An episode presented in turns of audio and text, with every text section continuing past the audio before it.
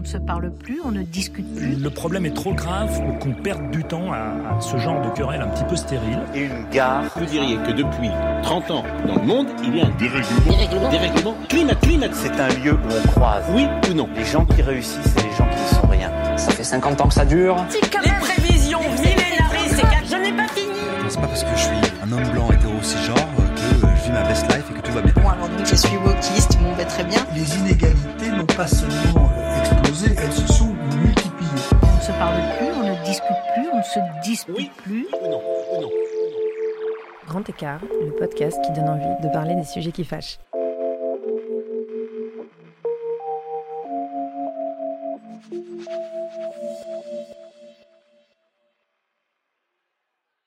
Quelques mois après mon mariage, je retrouve mes copines pour mon EVJF. Oui, je sais, c'est un peu bizarre de faire ça, mais j'avoue, ça me plaisait bien de le faire dans cet ordre-là. C'est l'automne, je suis encore sur mon petit nuage après la grosse dose d'amour reçue. La crise climatique, elle, est toujours bien là également. Sans surprise, elle s'accélère. Climate change, climate change, climate change is real. Fossil fuels have tied our hands so the people cannot fight. Je ne sais pas si c'est la grisaille qui me rend un peu ronchon, mais je dois dire que je commence à ressentir une sorte de frustration grandissante en voyant mes amis qui vivent leur vie normalement et pour qui ce sujet, ces sujets, ne sont pas vraiment au cœur de leurs préoccupations. Ça m'échappe d'autant plus lorsqu'ils ont des enfants dont l'avenir est menacé.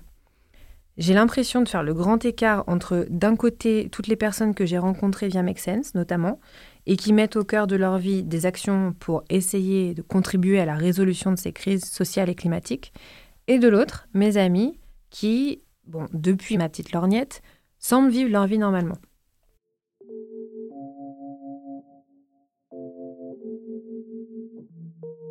En fait, ça me frustre.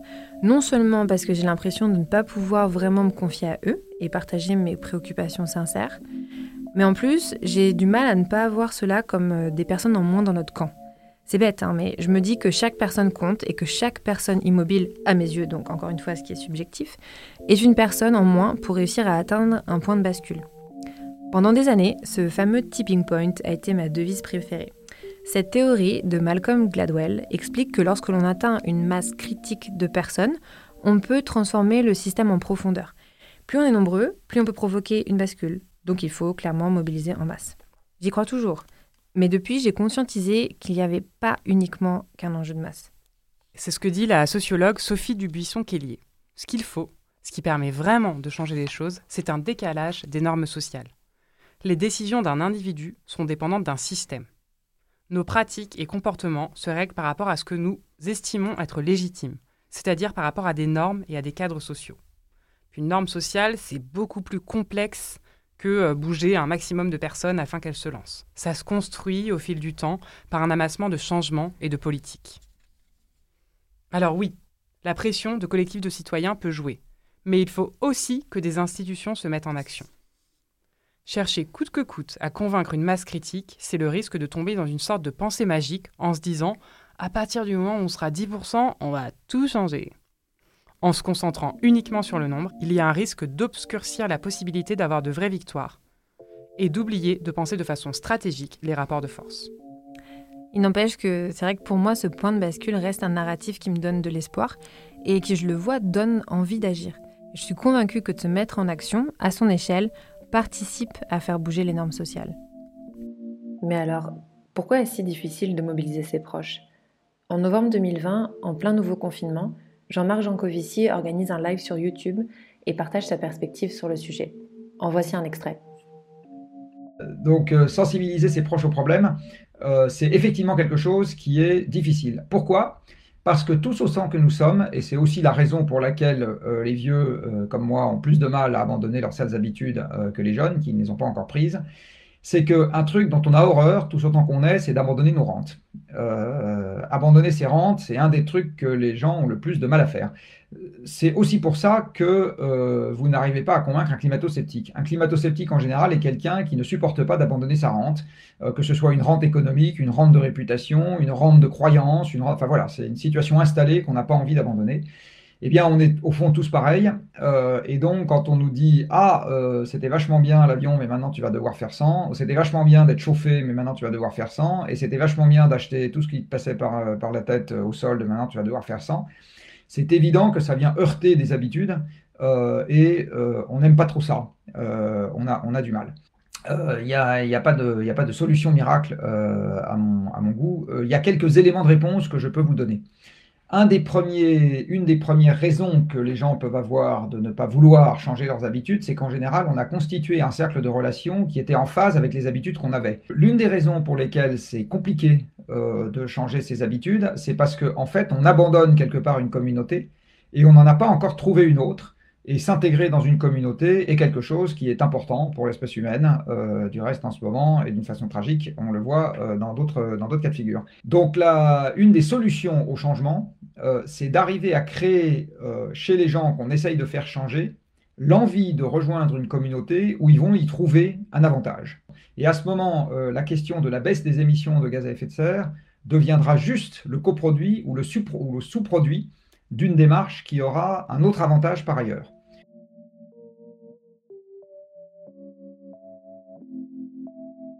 Revenons à nos moutons et à l'EVJF. Quelques semaines avant notre week-end, donc, je demande aux filles euh, si je peux avoir un petit créneau pour organiser une activité. C'est bon, je me suis incrustée pour faire un atelier à mon propre VGF. J'ai donc préparé un petit atelier pour qu'on puisse évoquer ces sujets et essayer de calmer euh, un petit peu ma frustration et partager ça avec elles.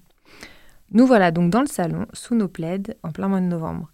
Et là, je suis sûre qu'elles me voient venir à 10 km et doivent se dire C'est bon, c'est so-so avec tous ces sujets anxiogènes. Une fois n'est pas coutume, nouveau feu d'artifice dans ma tête. Bonne ou mauvaise idée de parler de tout ça?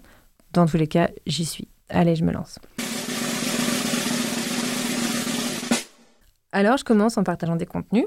On se met en petits groupes, on parle de notre rapport à la crise climatique, des actions de chacune, de nos différentes perspectives. Et très vite, j'observe que le sujet est lourd, c'est physique. Chacune se recroqueville dans les canapés. Elles sont clairement convaincues du problème, elles sont profondément angoissées et se sentent impuissantes. Certaines expriment d'ailleurs un ras-le-bol de culpabiliser alors qu'elles jouent déjà un rôle clé en tant que soignante, instite ou maman.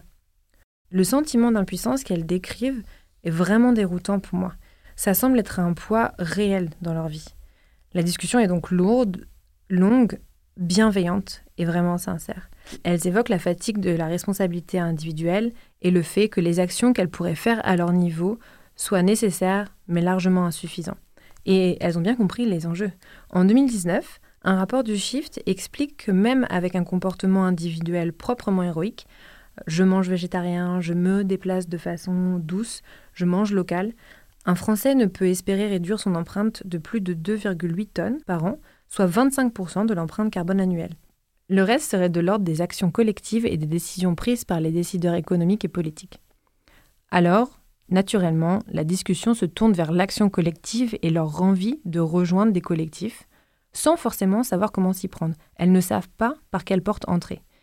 Et là, je dois dire que je le perçois vraiment comme un échec, puisque mon propre boulot, c'est de réussir à faire que des personnes passent à l'action. Et on le voit, il y a énormément de porteurs de projets, d'associations qui cherchent à mobiliser, à renforcer leur rang et à faire que plein de gens agissent avec elles. Clairement, on a encore beaucoup de boulot vu le grand écart réel entre l'envie d'agir et l'action qui a réellement lieu. C'est pas étonnant que ce grand écart soit aussi grand. On nous a répété toute notre jeunesse dans la littérature que l'homme était seul et que c'était de notre faute. Pourtant, face aux crises, on ne pourra agir que si on parvient à retrouver le sens du nous. Composer un nous avec d'autres personnes, c'est un processus temporel et spatial, et ça prend du temps. Le temps de se rassembler, d'échanger, de se connaître, de se comprendre, parfois juste de se déplacer ensemble, par la marche, la danse, ce qu'on veut. Le temps aussi de faire des expérimentations infructueuses. Pour le philosophe pragmatiste américain John Dewey, qui écrit dans les années 30, un individu fait souvent face à une situation troublée qui lui pose problème. Ça peut être vraiment une situation euh, du quotidien qu'il rencontre dans sa vie euh, quotidienne, comme par exemple l'isolement euh, de son appartement. Ces problèmes-là, on les connaît, on les rencontre en ce moment, face aux différentes crises auxquelles on fait face. C'est cependant qu'au moment où cet individu rencontrera d'autres personnes qui subissent les conséquences de ce problème et qui ont le même problème d'isolation, qu'il pourra se mettre en action avec elles. C'est par l'action, l'expérimentation, en suivant un processus temporel, l'enquête, qu'un collectif peut agir ensemble.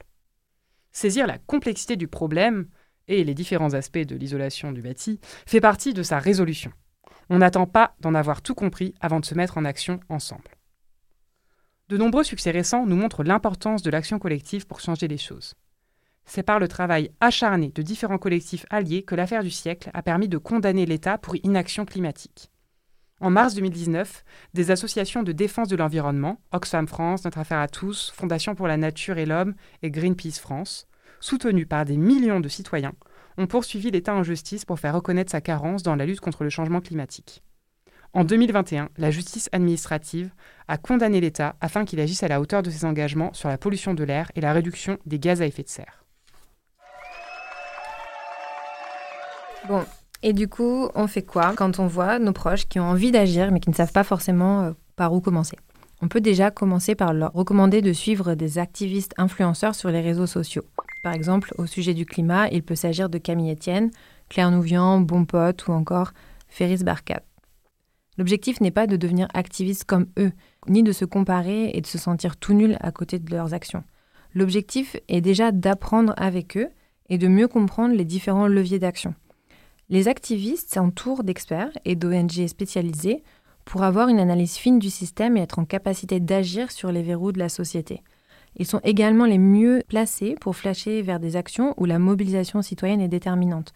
En témoigne clairement la victoire pour la loi de la restauration de la nature au Parlement européen en juillet dernier. Une autre façon d'agir, c'est de repartir de leur centre d'intérêt. C'est parce qu'ils prennent du plaisir que nos amis resteront motivés et engagés dans l'action. C'est donc l'occasion de se demander avec eux ce qu'ils ont vraiment envie de faire, d'apprendre ou de transmettre. Nos proches artistes pourront être intéressés de rejoindre le bruit qui court, un collectif d'artistes activistes. Nos proches danseurs seront peut-être plus sensibles à minuit 12 à un collectif de danseurs, et les scientifiques pourraient rejoindre les scientifiques en rébellion. Et toujours essayer, se lancer, se rendre sur place, rencontrer des gens, poser des questions, faire avec eux. Lorsqu'il est question d'intégrer un groupe, c'est super important de s'y sentir à l'aise et donc d'aller à sa rencontre. Enfin, on n'oublie pas qu'il n'y a rien de plus puissant que la phrase Eh au fait, il y a cette action qui se prépare, j'ai pensé à toi, ça te dit qu'on y est ensemble? Et j'ajouterai un dernier truc ne pas penser que les gens autour de nous ne font rien, mais d'abord leur demander ce qu'ils pensent du sujet, en parler avec eux et du coup les guider vers les différentes options, pour qu'elles arrivent à trouver des espaces dans des collectifs et agir ensemble. C'est ce qui nous permettra ensuite de réussir à nager dans les eaux troubles. Nager dans les eaux troubles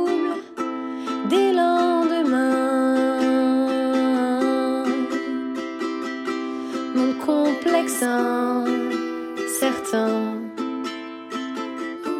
Dire je suis contre ou je suis pour le solaire éolien.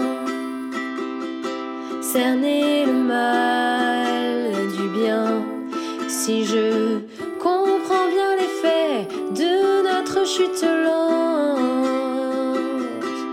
je ne peux plus supporter le silence, l'indifférence. Pourtant, qui ne sait pas qu'il y a urgence?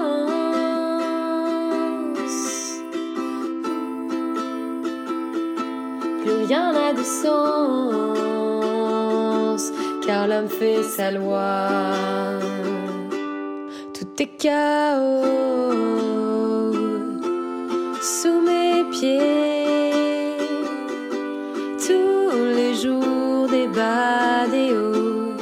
Insensés. Je cherche un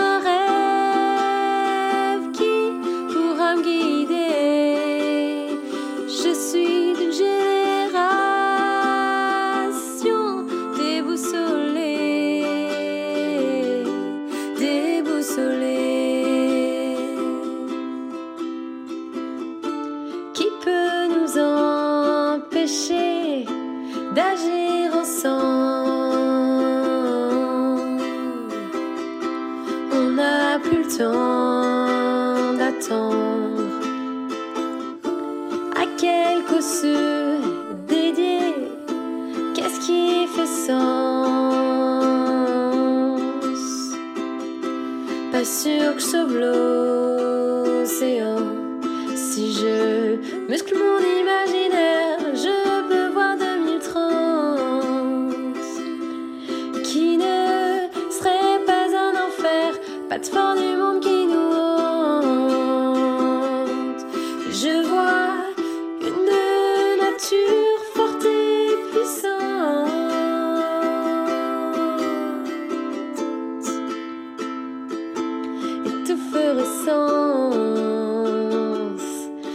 même nos lois.